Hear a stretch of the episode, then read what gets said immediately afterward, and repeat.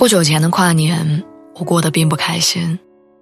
提前大半个月就开始计划如何跨年的我，邀请了几个朋友，决定一起吃一顿不错的晚餐，然后看电影、放烟花，最后再去我家打麻将、玩游戏。我计划着要有仪式感的度过，我想要在热闹的氛围里迎接新年，讨个好彩头。意外的是，跨年那天中午，突如其来的，我情绪开始很低落。勉强的跟朋友们吃了饭，他们也看出了我的不开心，问我怎么了，我回答不上来，因为我也不知道为什么。再后来，我已经没有办法正常跟大家放烟花聊天了，所有的不高兴都写在我脸上，搞得他们跟我一起低气压。那天我们并没有一起跨年，不到新年我就让他们走了，我害怕到头来所有人都因为我。更加不高兴。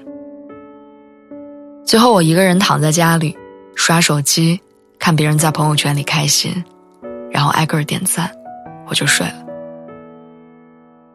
很滑稽，当人们早有准备期待一件事情的时候，最后很有可能会搞砸它。虽然这看上去很像是意外，但绝不是偶然事件。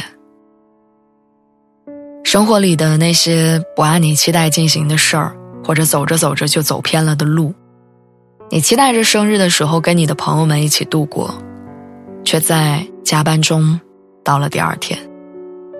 你收拾好了去国外旅行的行李，却被拒签。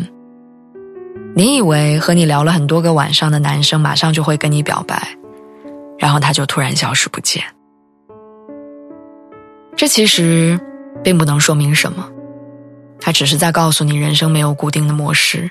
也无法通过算术推演，也不会按照任何人的期待进行。年轻的时候会被各种突如其来的意外搞得崩溃，但如今慢慢接受了这些意外，也不再苛责自己。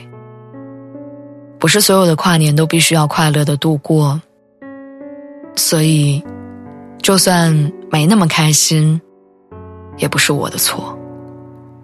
想明白这件事儿。好像生活里的很多痛苦，都会迎刃而解。